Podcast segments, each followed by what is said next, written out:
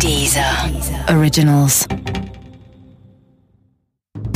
Bisher bei der Satansmord von Sondershausen. Am frühen Abend verabschiedete er sich von seinen Eltern, um zu dem geheimnisvollen Treffen am Kriegerdenkmal zu gehen. Seine Mutter beschwor, ihn zu bleiben. Die Botschaft und die Bitte erschien ihr seltsam, unklar. Sie ahnte, dass da was nicht stimmte. Noch am Abend versuchte sein Vater bei der Polizei eine Vermisstenanzeige aufzugeben. Doch die Beamten wimmelten ihn ab. Mit 15 Jahren wären sie am Abend auch nicht immer pünktlich nach Hause gekommen, sagten sie. Gemeinsam mit ihrem Mann durchsuchte sie in Panik weiter das Haus. Die Eltern hofften, ihren Sohn zu finden. Vielleicht war er verletzt. Aber Sandro, er war nicht in dem Haus.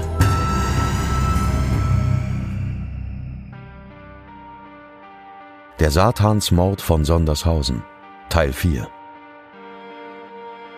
Mit dem blutverschmierten T-Shirt machten sich seine Eltern erneut auf zur Polizei und diesmal wurde die Kripo eingeschaltet. Noch am Abend wurde der erste aus dem Satanistentrio verhaftet. Die beiden anderen wurden am nächsten Tag festgenommen. Das verursachte heftigen Trubel in unserer kleinen Stadt.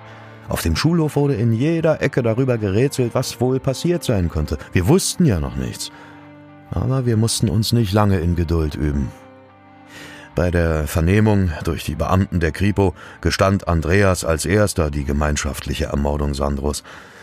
Anschließend schilderte Sebastian detailreich die Geschehnisse jenes Abends, an dem Sandro verschwand.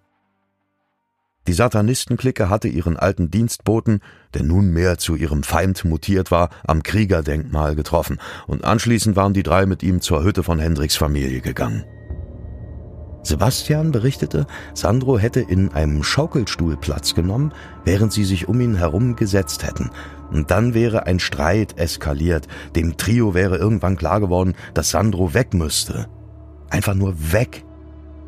Andreas hätte ihm ein Stromkabel um den Hals gelegt, um ihm an der Lehne des Schaukelstuhls das Genick zu brechen, doch das wäre physisch nicht möglich gewesen. Da Sandro inzwischen in Todesangst um Hilfe gebrüllt hätte, setzte sich Hendrik auf ihn und presste ihm ein Tuch vor den Mund. Andreas und Sebastian schlangen daraufhin ein dickeres Stromkabel um Sandros Hals und zogen an beiden Enden so lange, bis sie bei ihrem Opfer keinen Herzschlag mehr spürten. Ich weiß das so genau, weil Jürgen Schuppner mir alles über die Todesumstände in einem Gespräch berichtete, um mir zu helfen, meinen Standpunkt gegenüber der Ausstellung unserer Kunst AG zu finden. Beim späteren Prozess gegen Hendrik, Sebastian und Andreas war er der Vorsitzende Richter. Er ist sicher, dass die drei zunächst gar nicht vorhatten, Sandro zu töten. Man lockte ihn mit Hilfe eines Mädels in äh, die Hütte im Wald. Plan war, ihn einzuschüchtern, also wir die bösen Satanisten um dich herum, ihm Angst zu machen. Aber passieren sollte ihm gar nichts. Bei diesem Angstmachen wurde ein Messer eingesetzt, mit dem man herumfuchtelte, und Sandro war nicht so eingeschüchtert, wie man eigentlich gehofft hatte, sondern der wehrte sich, der trumpfte auf. Und dabei gab es ein kleines Handgemenge, wo mit diesem Messer eine sichtbare Verletzung an Sandros Arm hervorgerufen wurde. Das ist die Stelle, wo eigentlich die Sache gekippt ist. Den Tätern war sofort klar, dass diese Wunde von der Mutter des Opfers nicht unbemerkt bleiben konnte. Und jetzt entstand der Entschluss zu töten. Ohne die permanente innere Identifikation mit satanistischen, gewaltverherrlichten Inhalten wäre hier mit höchster Wahrscheinlichkeit nach anderen Lösungen gesucht worden. Diese Jugendlichen aber, die sich selbst auf Hassen und Zerstören geradezu programmiert hatten, waren so limitiert in diese Gedankenwelt eingebunden, so fixiert auf diesen Inhalt, dass andere Lösungen ihnen gar nicht in den Sinn gekommen sind. Und so kam es dann zur Tötung, die nicht in irgendeinem Ritual erfolgte, sondern mehr oder weniger dilettantisch, indem man etwas um den Hals gelegt hatte und von beiden Seiten dran gezogen hat, sich wunderte, wie lange das dauerte, bis der endlich tot war. Also weit entfernt von jedem Ritual, von, von Kerzen, satanistischen Sprüchen oder anderem, was man sich da so vorstellen mag.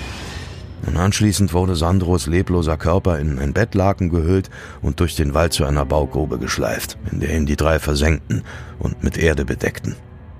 Das blutverschmierte T-Shirt hatte Andreas zuvor in das leerstehende Haus geworfen. Was in jener Nacht genau geschah, das konnte vor allem durch Sebastians und Andreas Aussagen gut rekonstruiert werden. Doch im Prozess, der im Januar 1994 begann, widerrief Sebastian sein Geständnis. Die Tat sollte nunmehr eine Art Unfall gewesen sein. Es war natürlich unglaubwürdig. Vor allem deshalb, weil das Trio keine Reue zeigte und weiter an ihrem pseudo-coolen Satanisten-Image festhalten wollte. Sie versuchten ihr Image von den coolen Satanisten aufrechtzuerhalten, taten das aber ohne spektakuläre Äußerungen oder Gesten. Von Reue war eigentlich wenig zu spüren. Auch ein Mitschwingen mit den Emotionen der Angehörigen des Opfers oder ein Gedanke an dessen Leid äh, war eigentlich kaum zu erkennen. Dennoch wurden die drei nicht zur Höchststrafe verurteilt. Sebastian und Hendrik bekamen als Haupttäter acht Jahre Jugendknast, Andreas als Mitläufer sechs Jahre. Alle drei stammten aus bürgerlichen Elternhäusern. Hendriks Vater war CDU-Landtagsabgeordneter in Thüringen, Sebastians Eltern waren Lehrer, Andreas Mutter Erzieherin. Die Sozialprognosen für die 17-Jährigen waren positiv, man wollte ihnen das Leben nicht verbauen. Ja? In der Haft sollten sie sich von dem Satanistenquatsch verabschieden und sich freimachen von jenen gewaltverherrlichenden Fantasien, die sie zu der Tat getrieben hatten. Jürgen Schuppner ist heute noch davon überzeugt, dass es nicht zum Mord gekommen wäre, wenn sie nicht ständig diese Horror- und Splatterfilme konsumiert hätten tatsächlich so, dass ohne diese gewaltverherrlichten Inhalte, die die ja wirklich in großem Ausmaß konsumiert haben, zu ihrer eigenen Gedankenwelt gemacht haben, wo sie drin lebten und dachten, wenn das nicht gewesen wäre, dann wäre aus dieser kleinen Auseinandersetzung niemals ein Mord geworden. Das war die Voraussetzung, dass Jugendliche tatsächlich den Ausweg, jetzt bringen wir den um, überhaupt ins Auge fassen konnten und sogar umgesetzt haben.